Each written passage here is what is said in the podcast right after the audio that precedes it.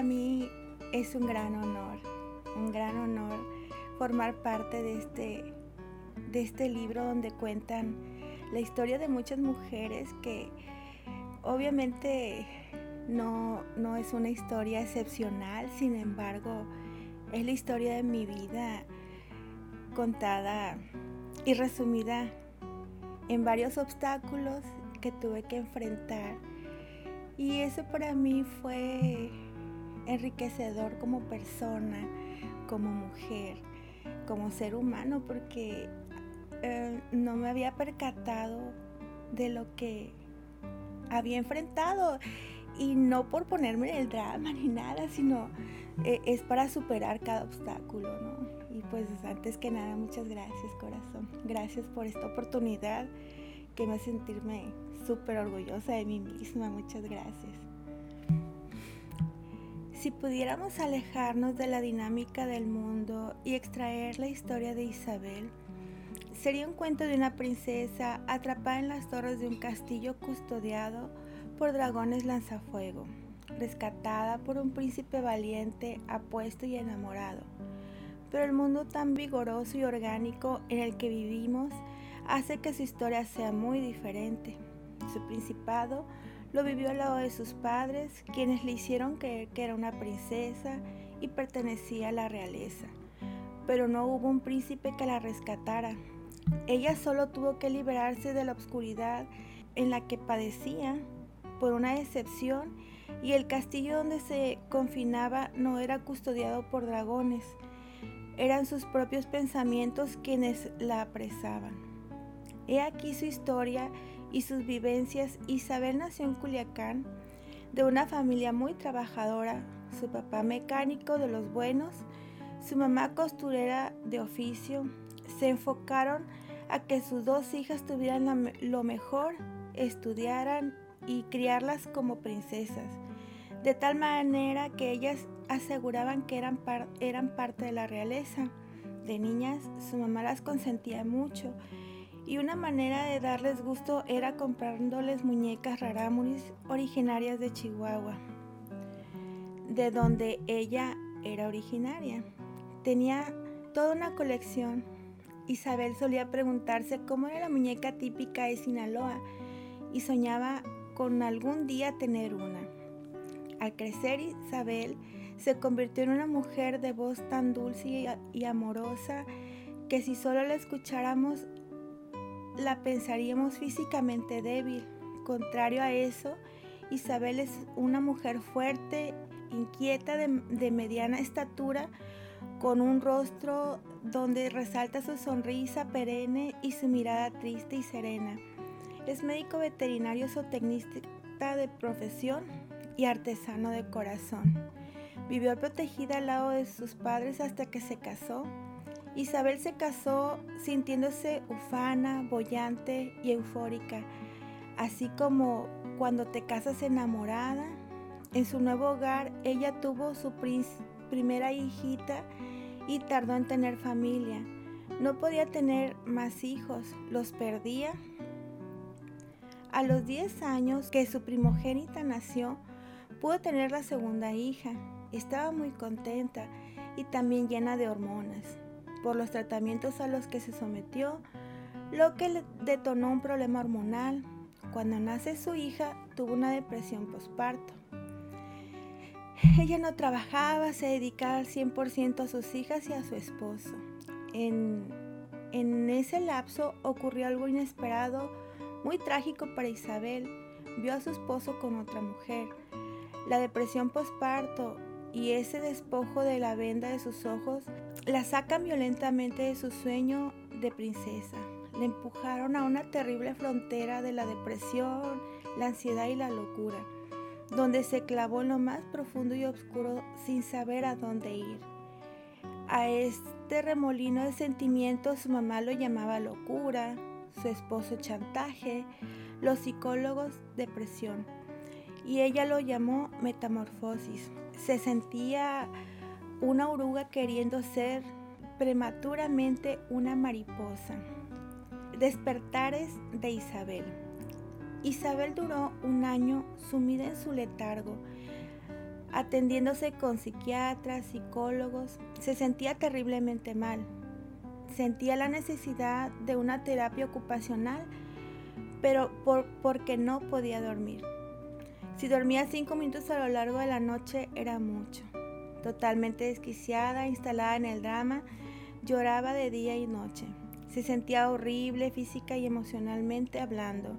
Ella no sabía de sus hijas, solo se quería morir. Su insomnio la llevó a la máquina de coser, su arma principal en la batalla para la lucha contra la desdicha. Su madre le enseñó desde pequeña a coser, sin pensar que un día le serviría para aliviar su mente y su corazón. Una, una noche tuvo una idea, de esas ideas transformadoras de actitudes, percepciones y conductas. Empezó a diseñar muñequitas. Como no podía dormir, se paraba, y tenía que hacer algo. Entonces cosía en su máquina vieja y ruidosa. Cada tiqui-tiqui tiquitaca del artefacto la aliviaba, se sentía menos desesperada y encontraba un poco de paz. Sus pensamientos se enfocaban en diseñar y armar muñequitas. Quería diseñar una muñeca de Sinaloa, como la que soñaba de niña, y empezó a investigar qué es lo típico de Sinaloa, cuál es el traje típico del estado, hasta que por allá encontró un libro donde venía el traje típico de Sinaloa. Isabel se dijo, esto lo voy a rescatar pero yo no quiero una Barbie, no quiero algo chiquito, quiero algo muy especial. Le decían que estaba loca, pero la dejaban que hiciera todo, porque no estaba bien. Pero, pero vieron que empezó a tener interés por algo y le decían, sí, sí, este, le, daba, le dieron por el lado. Yo me di cuenta que tenía poder de hacer las cosas, porque cuando estamos en casa de los papás, ellos mandan. Luego te casas y es peor. Eh, pides permiso hasta para ir a casa de tus papás.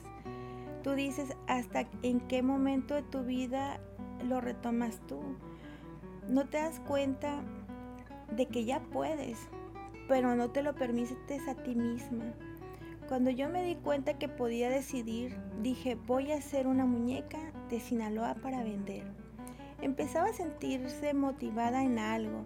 El anhelo de aquel algo en la vida surgió cuando se dio cuenta de que había dedicado muy poco tiempo para su propia creatividad y a sus propios amores. Fue entonces cuando empezó a hacer muchas muñecas. Se puso a hacer locamente muñecas. Un día al, amanecer y despertar del letargo costuril en el que se sumía todas las noches, vio su cuarto lleno de muñecas y se pregunta, ¿y ahora qué hago con ellas? ¿Dónde las vendo?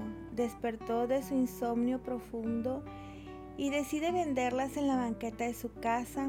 Acomodó junto a sus muñecas algunos juguetes para vender también Isabel vivía en un bulevar por donde pasaba bastante gente y así empezó a tener algunos clientes asiduos que se enfocó a diseñar y pensar cómo quería la muñeca de Sinaloa. Se le ocurrió solicitar un crédito para hacerlo, lo solicitó en Fonaes.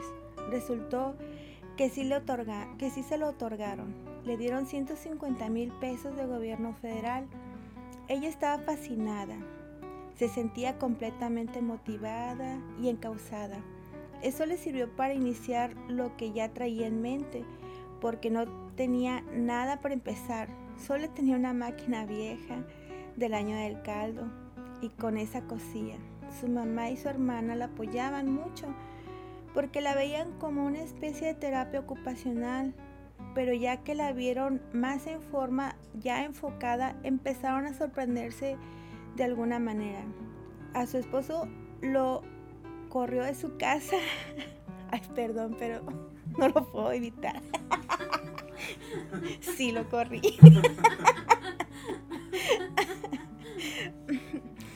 A su esposo lo corrió de su casa. No se divorció, pero fue un periodo muy difícil y largo que marcó a Isabel y el inicio de su empresa. hubo un tiempo en el que estaba fuera de la casa, no podía ni entrar porque ella se ponía súper mal. Me daban hasta convulsiones, estaba instalada en un drama total. Obviamente todo esto lo resintió mi hija. Tenía 10 años. Esas cosas todavía me duelen. A su hija mayor le tocó vivir más consciente de este periodo difícil de matrimonio. Cuando yo despierto de ese drama, mi esposo hizo circo, maroma y teatro para seguir en casa. Y bueno, seguimos.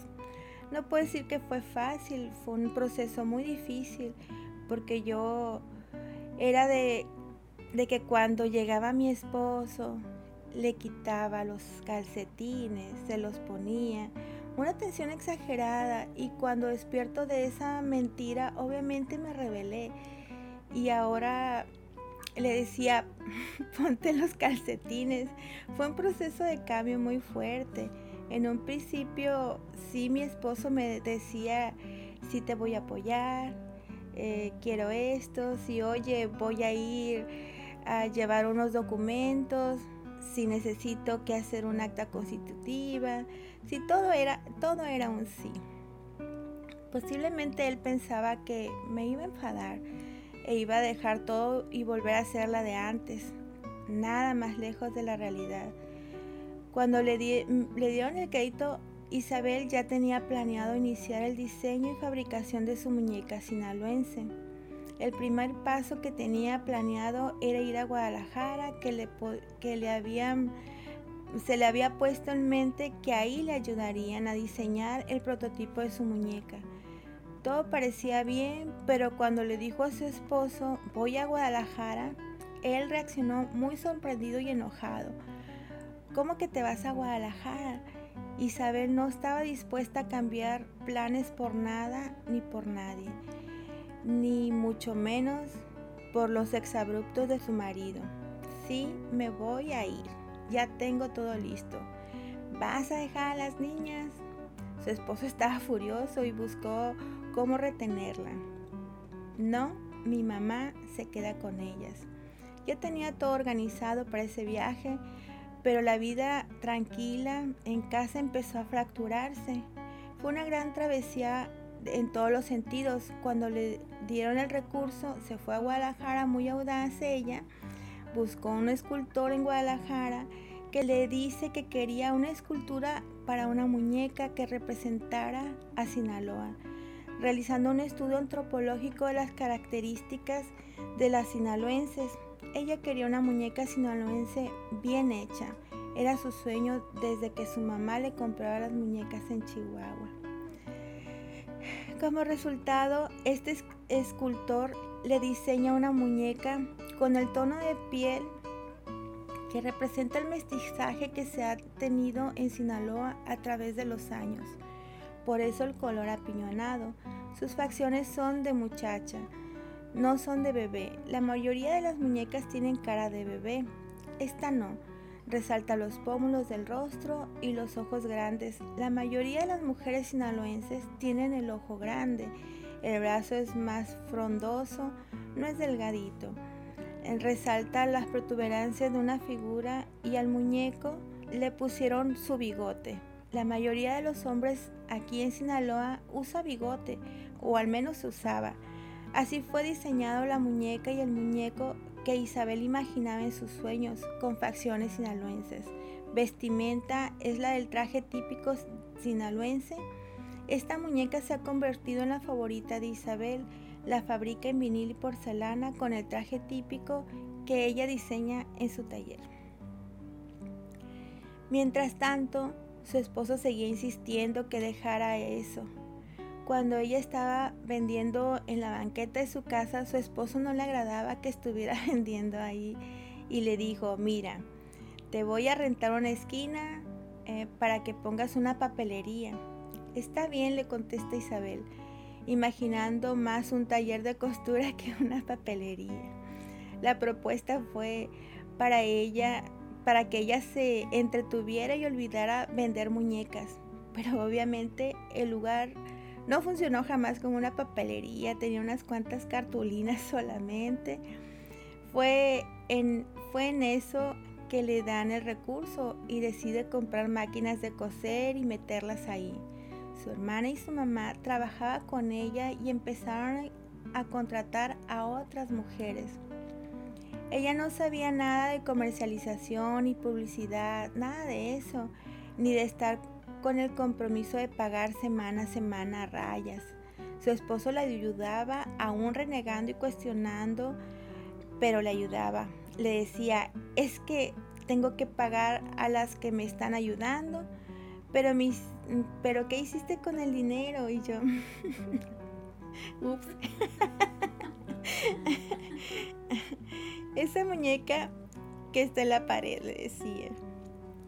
Fue cuando reaccionó y decide hacer algo más, porque su esposo no le iba a dar toda la vida para esto. Ya tenía más muñecas y ahora se preguntaba cómo, cómo comercializó las muñecas se fue a todos los kinder que estaban en su colonia y así empezaron a hacer dulceros, mochilas, cositas así. En las escuelas me compraban mochilas de Rosita Fresita, Spider-Man. Ahora sé que son de licencia, que no debía haber hecho eso sin permiso, pero bueno, es así. y en ese proceso también se fue al gobierno del estado a ver qué programas había empezó a vender también al gobierno del estado en los programas de Sinaloa Emprende y participar con ellos en exposiciones artesanías sinaloenses. Su despertar como productora de muñecas y la necesidad de ganar dinero para seguir produciendo la llevó a moverse, buscar clientes y despertar también como comercializadora. Isabel tomó una actitud de mujer de negocios de esas actitudes que te hacen buscar estrategias de venta, comercialización, que te llevan a vender tu producto por el mundo, literal por el mundo. De esos viajes que transforman y liberan. Como resultado de las acciones que estaba realizando para comercializar sus muñecas, Isabel se entera de una expo artesanal en México. Era en el año 2004. Estaba de presidente Vicente Fox que asistía al evento junto con su esposa. En esa expo se hacen enlaces comerciales con Walmart, Soriana, distribuidoras grandes. Como artesana empiezas a exponer tus productos y te dicen qué te falta para poder comercializarlos. Decide asistir y así fue como Isabel se le abre un mundo de oportunidades y de retos. Estaba registrada como productora de muñecas la instalaron en ese grupo por el crédito que le habían dado. Ella se sentía muy inexperta e insegura. Aparte de sus problemas familiares que la acompañaban a todos lados, le pesaba mucho para sentirse segura y cómoda en algo tan nuevo para ella. Era la primera vez que salía sin la tutela de un esposo ni la tutela de sus padres. No sabía lo que era viajar sola se hizo acompañar de su hermana. Ambas se sentían temerosas, más con mucho entusiasmo. Ambas se sentían inexpertas, inseguras, pero con muchas ansias de aprender de todo para comercializar sus muñecas. Al llegar al evento ya estaban eh, las conferencias, Xochil Galvez se exponía. Al escuchar Isabel sintió que esa mujer le abría los ojos a todo el mundo ahí presente le encantó su conferencia, de esas pláticas que te dejan pensando y meditando para siempre. Luego fueron a comer, se sentaron donde pudieron. Había muchísima gente y artesanos de todo México. Se sentaron al lado de unas mujeres artesanas. No pudo evitar notar y percatarse que estaban descalzas, dos mujeres vestidas con sus trajes típicos coloridos y llamativos entablaron una conversación con ella y averiguaron eh, que una de ellas hacía muñecas de hojas de maíz. Ella también se emocionó, interesada en el trabajo de Isabel y le dice, Isabel, pásame tu mail. Y en ese momento Isabel comenta con su hermana, no tengo correo electrónico.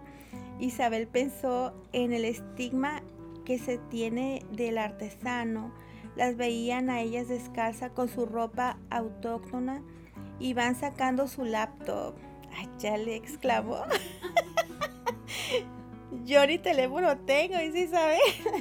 Y su hermana se quedaron batidifusas y atónitas, estupefactas.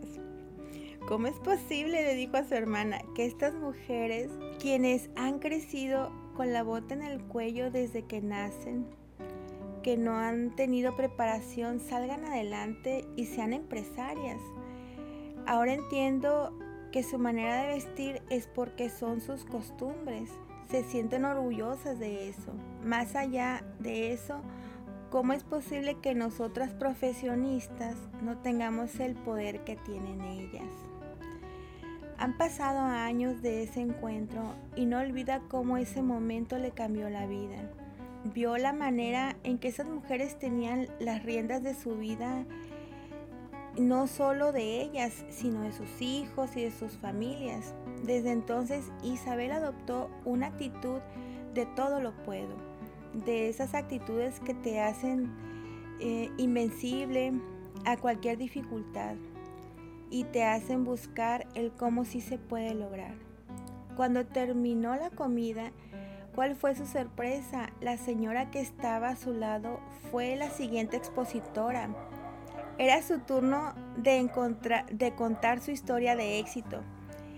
Estas mujeres que recién conocía Isabel acababan de firmar un contrato con la refresquera Barrilito para vender nacimientos de hoja de maíz la refresquera se las compraba a ellas y ellos los obsequiaban como promociones que hacían en Estados Unidos.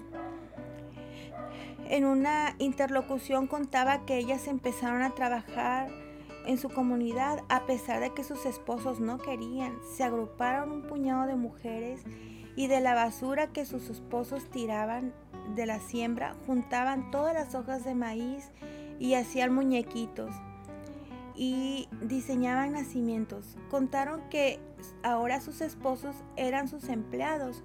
Orgullosas dijeron que compraron una flotilla de camiones de redilas porque en eso se trasladaban, ya que en los pueblos donde ellas estaban no había fletes, ni camiones, ni nada que transportar sus productos. Tenían eh, un alcance tremendo para hacer para haber comprado una flotilla de camiones. Ahí empecé a dimensionar y entender por qué se capacitaron. Ellas decidieron capacitarse. Ese cambio me impresionó. Fue una Isabel a México y regresó otra Isabel a Culiacán. Más fuerte, con más ganas de hacer lo que yo quería. Y de pilón me invita el, el presidente Vicente Fox a Los Pinos. Definitivamente regresaba a Culiacán sintiéndome sensacional. Tenía apenas cuatro meses de haber iniciado formalmente su empresa y ese viaje Isabel llevaba una maleta de muñecas fabricadas por ella y una caja llena de temores e inexperiencias, pero también otra con muchas ilusiones y optimismo. Resulta que en esa expo entre cientos de artesanos, sus muñecas fueron exhibidas en el pasillo privilegiado, el pasillo presidencial, por donde pasaría el presidente y su esposa invitados. Ya conocían sus muñecas en fotos y al parecer conquistaron a la primera dama Marta Sagún, porque la eligieron para e, ese lugar especial. Isabel se sentía muy emocionada cuando se enteró, además de presumir sus muñecas, de las cuales se siente muy orgullosa, tendrían la oportunidad de conocer al presidente y su esposa. Cuando pasan por su stand, se animó a acercarse y decirles unas cuantas palabras. No nada más hay cosas malas en Sinaloa, también hay cosas positivas. El presidente le contestó, la felicito. Es un trabajo muy bonito y me gustaría que nos acompañara a Los Pinos. Está cordialmente invitada. Casi, me voy para atrás, literal, se me doblaron las rodillas. Al día siguiente le hablan por teléfono, era de Los Pinos, que a qué horas iba a ir a hacer el recorrido. Y ella no sabía ni de qué, pero fue. Su experiencia en Los Pinos fue algo que llevaba en su memoria. Se sentía muy contenta inexperta en todo, pero con el simple hecho de haberle entregado los muñecos y haber conocido al presidente, ella se sentía feliz. Visitar los pinos la hizo sentir muy especial. Llegó a Culiacán más que contenta, motivada y decidida a cumplir sus sueños, pero su esposo eh, lo encontró infartado, instalado en el drama total. molesto y al límite de la cólera. Le inventó todos los amantes que pudo imaginar, porque argumentaba incrédulo y mal pensado. ¿Cómo es posible que una mujer llegue a los pinos sin un intercambio deshonroso? Aparte de todo, resulta insultada. Eso le generó tanta impotencia a Isabel que se, se sentía muy desilusionada otra vez. Estábamos medio queriendo arreglarnos bien en familia. Con eso lo odié, lo odié horrible. Me sentí muy humillada, sentí que no tenía valor lo que yo hacía. Ahí me di cuenta de que me decía así a todo pensando que se me iba a pasar. Como si hubiera sido un berrinche lo que yo estaba haciendo. Pues más, más allá de enojarme y enloquecerme o instalarme en el drama, pues continué con más fuerza. Mm, mm, su esposo puso todos los obstáculos que pudo, él no te doy dinero, él no vas, mostrar una cara más iracundo, empezar emocionalmente a atacarla y querer derrumbarla emocionalmente. Ella se sentía terrible, pero en todo momento se fortalecía y trataba de, de que no le importara. Definitivamente eh, se fue una Isabel y regresó otra Isabel. Ella se sentía fortalecida también por el apoyo de mujeres empresarias que ya había conocido. La experiencia de la vida de las personas que conozco le dio fuerza emocional también. Empiezas a verte en el espejo, a ver quién eres de verdad y en ese proceso aprendí en no depositar el valor de mi persona y el valor de mi felicidad en otra persona. Ese es el verdadero empoderamiento de la mujer. Eso es realmente el poder hacer lo que quieras en la vida. Isabel estuvo lista de ser libre y arrancarle los poderes a lo que le causaba daño y transformar esos poderes en su propio beneficio y reconocimiento como mujer creativa, renovada y con nuevas estrategias. Cuando regresa de ese viaje, le hacen una entrevista del periódico, perdón, pero es esta.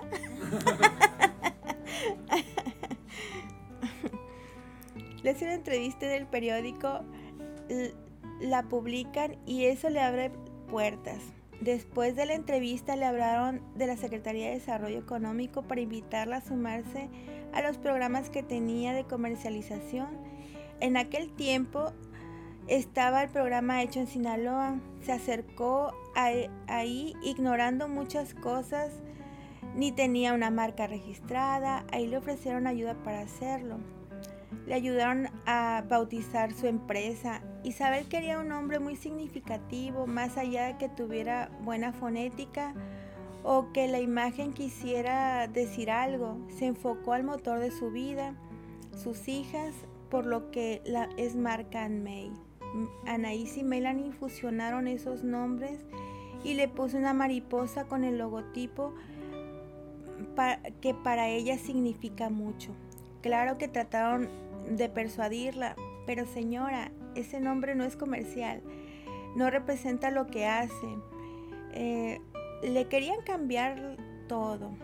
Lo más seguro es que sí tenían razón, pero su negocio no nació por la necesidad de ganar dinero. No nació con la necesidad de ser empresa, sino algo más importante que eso.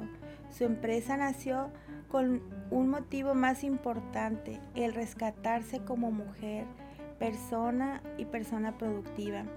Por eso ese, ese nombre para ella valía más. Ese origen empresarial hace sus productos muy especiales. Isabel deja sus sentimientos en cada muñeca que hace. cada muñeca es, e, es, mi hija. Y sí es cierto, mis hijas hermosas. cada vez que vendo una digo, ojalá la cuiden en todos los sentidos porque nació de la nada, sin un plan de negocio, sin un perfil a seguir, por lo que tardó más en posicionar su producto y empezó a vender a través de la Secretaría de Turismo, instancias de gobierno, eh, a colocar sus productos a través de expos, entrevistas y tocando puertas conforme vendía sus muñecas y formaba su empresa. Ella se fortalecía Sentía que ya no le daba miedo nada, ya no se sentía menos que nadie ni por nada. Isabel se iba siendo más valiente y vivaz gracias a la aceptación de sus muñecas. Su matrimonio seguía derrumbándose completamente, lo que había dejado por la paz. Se sentía entre resignada a lo que fuera y cansada de luchar y pelear con tantas actividades que realizaba ahora, empezó a delegar cosas a sus hijas, pero de ahí, pero ahí se dio cuenta que su hija, que ya tenía 10, no sabía ponerse calcetas ni peinarse, porque Isabel lo hacía por ella todos esos años. Su ropa se la ponía al revés porque no sabía, ella misma estaba haciendo inútil a su propia hija, a su propia hija y al verse de repente con un, tipo de ausencia de su papá y mamá, tenía que bañarse sola y a los 10 años no podía. Para mi hija fue muy difícil el proceso de cambio. Ella ahora es mi orgullo, pero a raíz de todos los problemas que sufrió en casa, se refugió en escribir. Escribía cartas y cuentos ella leía en un programa de radio que tenía Georgina Martínez. Eh, después le grabaron un cuento con efectos en los que publicaron un libro. El llanto siempre me gana al recordar esto. Son cosas que todavía no puedo superar. Pasan años. Uno como madre se conmueve todavía por eso. Me siento culpable. Isabel también ha experimentado sus sentimientos de omisión y culpa y alejamiento de esos que se echan constantemente las mujeres que cumplen distintos roles, mamás, hijas, esposas y empresarias. De esos despertares, Isabel inició una transformación con mucha fuerza y decisión, cambios radicales que involucraron a toda su familia. Ahora entiende que no tenemos necesidad de caer para poder despertar. Se puede aprender si tenemos una buena educación en casa, si se cuenta con el ejemplo de otras mujeres como fue su caso.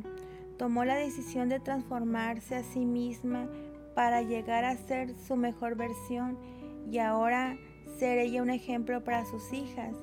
Es decir, tomó una decisión egoísta pero aglutinadora, donde transformas para transformar a los demás y te permites estar bien para que los que quieres están cerca de ti estén mejor.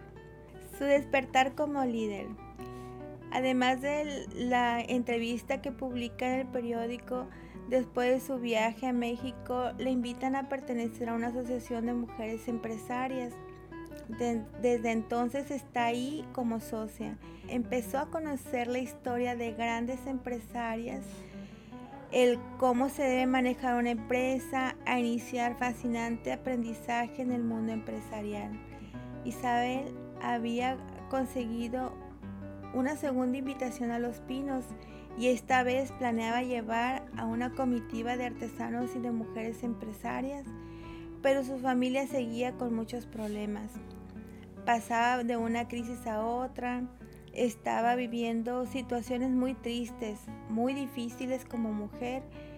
Con esa situación en casa, obvio que ya no quería ir. Sin embargo, recibió un gran apoyo del grupo de mujeres empresarias. Le brindaron asesoría legal y acompañamiento en todo este proceso de renegociación de su matrimonio. Al final decide ir con todos los sentimientos encontrados que podía experimentar entre una familia que tiembla de dolor por querer pertenecer unida y un proyecto de viaje y ahora cobijada por un grupo de artesanos y mujeres. Llegamos a Los Pinos y la que estaba listada era yo. Me reciben y me dicen, Isabel, pásele. Yo sentía que me conocían y en mi vida me habían visto. Yo era el enlace.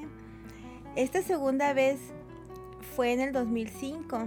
Nos fue maravillosamente. No olvido esa experiencia. Eso me abrió muchas puertas. El haber estado en Los Pinos por segunda vez me llevó de gran satisfacción y me dio la pauta para pensar de que no podía parar mm, por una discusión de familia, por una discusión con mi esposo y te das cuenta el poder que lo tienes tú, el poder de tus decisiones y tus sentimientos. Pero era muy difícil que en tu empresa estás siendo muy exitosa y tu hogar derrumbándose. Era horrible. Sentía que sonreía con el corazón apachurrado. Y sí fue un infierno, eh, tanto para mis hijas como para mí. Sin embargo, todos esos problemas no le impidieron darse cuenta de que la mayoría de los mm, programas gubernamentales te utilizan como un justificante de tu trabajo. Solo te ponen en escaparate, te dicen vas a ir a una exposición y vas a estar ahí. Obviamente el artesano le interesa asistir por la promoción, pero al final de cuentas se percatan que el objetivo es justificar el trabajo de los funcionarios. Los usan para bajar recursos que jamás llegan a las personas indicadas. Sus problemas personales y su batalla para comercializar sus muñecas le despertaron una sensibilidad y empatía con los artesanos, para darse cuenta también que el ámbito artesanal está muy castigado. Cuando empiezas a trabajar en artesanía y empiezas a participar en expos al lado de artesanos en diferentes partes del país y llegan a conocer y comprender las necesidades de este gremio, que no conocían eh, por su profesión y su vida totalmente diferente. Cuando empiezas a reunirse con otros artesanos de la localidad, te das cuenta eh, muy gratamente que la mayoría de los artesanos en Sinaloa son profesionistas. Ya vienen de otras generaciones, son cosas que, por ejemplo, Fornar aún no comprende. En el foro de Guadalajara, Isabel participa en una mesa de discusión con funcionarios de esta institución, en una mesa grandísima con artesanos presentes y dice al funcionario, les vamos a dar apoyos a los artesanos. Bravo, muy bien. Ah, pero si tienes aire acondicionado, eh, son puntos menos para el apoyo. Si tienes cama, también son puntos menos para calificar al financiamiento. Eh, Isabel toma la palabra y con su voz débil y delicada que la caracteriza, se tornó fuerte, directa, su sonrisa pereció y su mirada triste enrojeció. Eh, también se puso colérica, exasperada y enfurecida. ¿Cómo vienes a decirme eso cuando traes zapatos de marca, cuando traes un traje, un traje Armani y no porque sea artesana no voy a conocer la marca. Traes un perfume carísimo y traes una billetera finísima.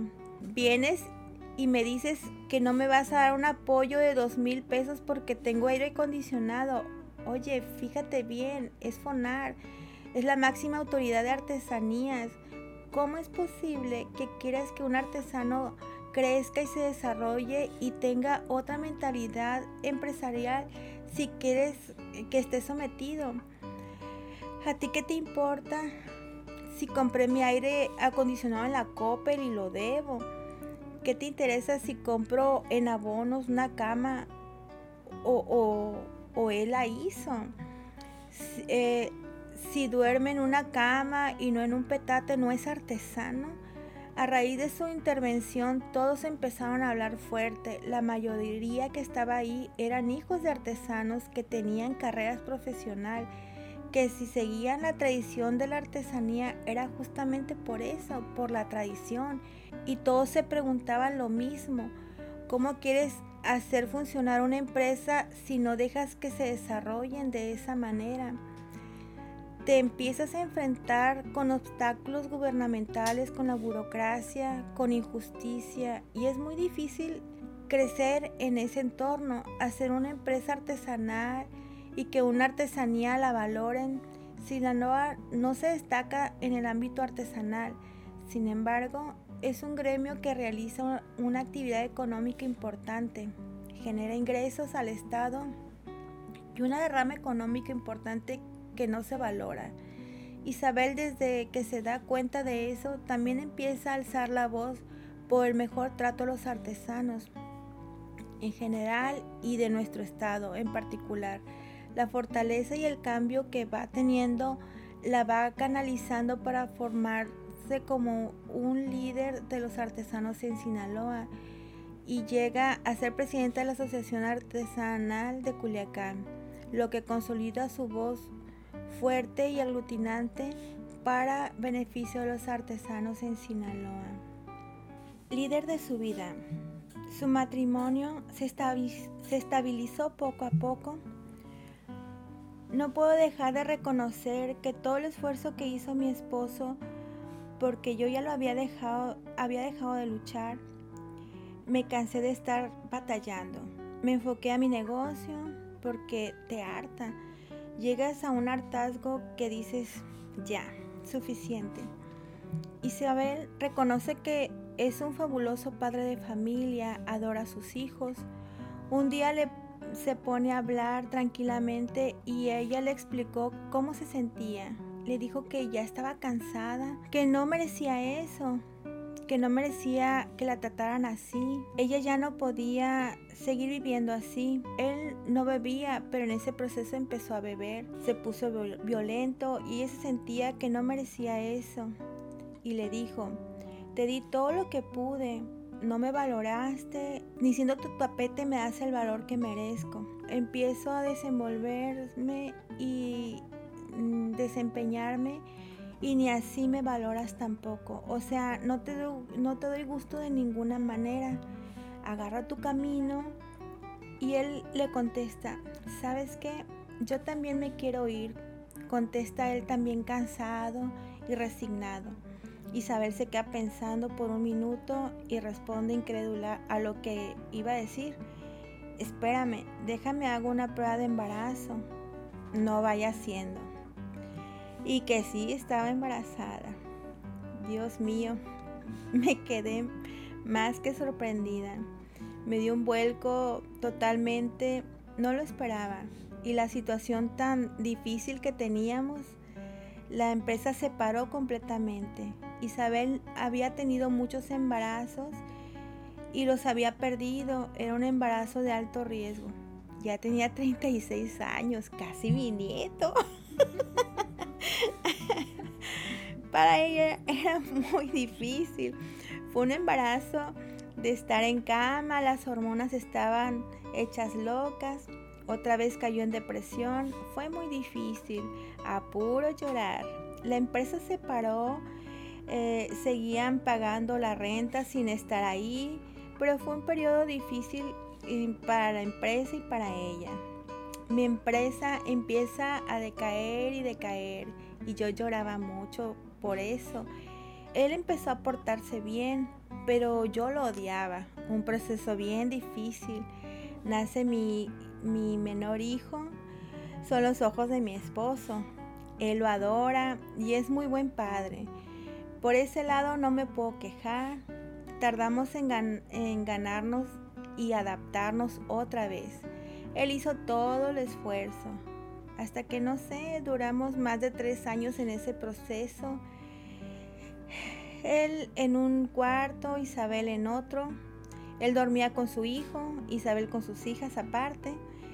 Eh, pero él seguía insistiendo, insistiendo. Y un día algo hizo reaccionar el corazón y la mente de Isabel. Es muy difícil, no puedo decir en qué momento, qué palabra me dijo, qué me, hizo un clic es hora que no recuerdo. Es hora que no recuerdo eso, pero, pero pasó. Yo no sé en qué momento sentí, no sé si sea el mismo problema que tenía emocional. Eh, no me acuerdo qué me dijo. A veces se me figuraba que estaba hipnotizada. Me, estaba diciendo algo, no recuerdo qué. Y en ese momento dejé de sentir ese odio tan profundo por él. Así como si prendieras un foco, así de repente se fue ese odio, ese rencor tan fuerte que tenía hacia él y mi vida cambió otra vez. Empecé a ser más consciente. Eh, fue un golpe tras otro golpe. Primero la infidelidad, después minimizar a lo que yo hacía, muchas cosas, el maltrato psicológico, emocional y económico. Otra vez en la triple frontera de la depresión y la ansiedad y la locura, pero esta vez Isabel elige brincar la locura y ser feliz. El Dios de los posesos se apiadó de ella. Retoma su empresa, su esposo le empieza a ayudar. Eh, sinceramente, después de esa crisis, sus muñecas son solicitadas en Walmart un gran canal de distribución para, para su empresa. Las cosas mejoran en todos los ámbitos para Isabel. Ahora que llego súper cansada y estresada a mi casa en las tardes, nos sentamos frente al televisor a ver cualquier cosa y mi esposo me toma de la mano. Sé que todo ha valido la pena. Solo suspiro y valoro mi vida, mi matrimonio y mis hijos. Creo que he tomado las mejores decisiones. Isabel habla de esas decisiones que se hacen con el corazón y los sentimientos. Eh, decisiones que dan certeza y tranquilidad y unión.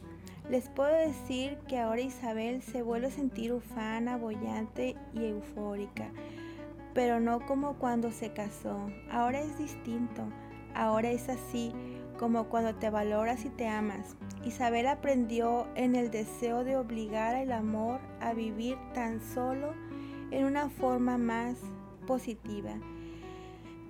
Es la causa de que al final el amor muera definitivamente. Aprendió que el amor significa permanecer al lado de alguien, significa salir de un mundo de fantasía y entrar a un mundo en el que es posible el amor duradero, un amor hecho de afecto. Las muñecas Marías y arlequines de una mariposa. Isabel ya, ya tiene la concesión de la marca Anmei. Es una marca registrada y con código de barras. En todo este tiempo realizó las cosas que hacían falta, ahora tiene más eh, automatizados los procesos.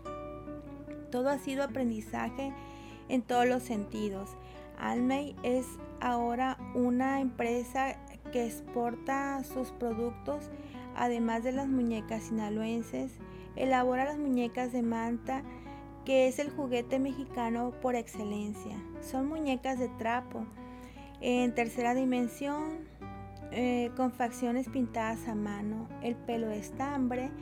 Estas se venden muy bien en el interior de la República, son las que llaman más la atención. También hace arlequines, hadas, marías, muñecas tomateras, el muñeco danzante del venado. Las expos han sido clave de la formación y crecimiento de su empresa. En una de tantas expos eh, a las que ha asistido ahora Isabel llegaron unas personas, le dijeron que iban a evaluar su producto, después le hablan y le dicen, sabes, tus muñecas Marías fueron seleccionadas entre los 15 artesanos que van a ir a Israel, entre 3.500 participantes. Para mí fue wow, increíble. Fue una gran sorpresa y un logro para sus muñecas. Otra, otra venta importante también la concretó gracias a la participación de una expo agroindustrial en Culiacán. Las cuales son internacionales y es visitada por empresarios prácticamente de todo el mundo. Andaban unos productores de un parque de diversiones muy famosos que visitaron el stand de Isabel. Los atendieron como a todos los que los visitan, compraron y se fueron. Al tiempo Isabel estaba en otra expo en Mexicali cuando se da cuenta que tenía nueve llamadas perdidas de la de Mazatlán. Regresa a la llamada y le contestan, hola, somos del Parque de Diversiones, Anaheim, California. Queremos ver si nos puedes hacer unas muñecas para un evento internacional que tenemos. Isabel no lo podía creer. Eh, llena de gusto contesta que por supuesto que sí. Ellos hacen una fiesta anual en los altos directivos de este parque con un país invitado. Otorgan recuerdos mm, conmemorativos de ese país y se le regalan a todos los productores una muñeca de colección. Son 300 personas las que participan en, este en esa festividad. Ese año le tocaba a México ser el país invitado y querían una muñeca mexicana. La muñeca sinaloense diseñada por Isabel representó a México en esa colección exclusiva de los directores. Isabel se sentía súper emocionada y hacer esa venta. Recientemente los muñecos sinaloenses de Isabel también están presentes en el Vaticano y además de esas ventas únicas, eh, la empresa ya tiene un canal de distribución y ventas anuales en Walmart las envían del centro de, distribución de Guadalajara y de ahí se va hacia el sur de la República. Las empresas nacen como manufacturera y sigue así. Por eso estos canales de distribución son muy importantes para mantenerse vigentes. Además de las ventas de expos, esto ha sido lo más difícil que la empresa de Isabel, consolidar y diversificar los canales de distribución. Un negocio que dura dos años, no se imaginan lo difícil que es.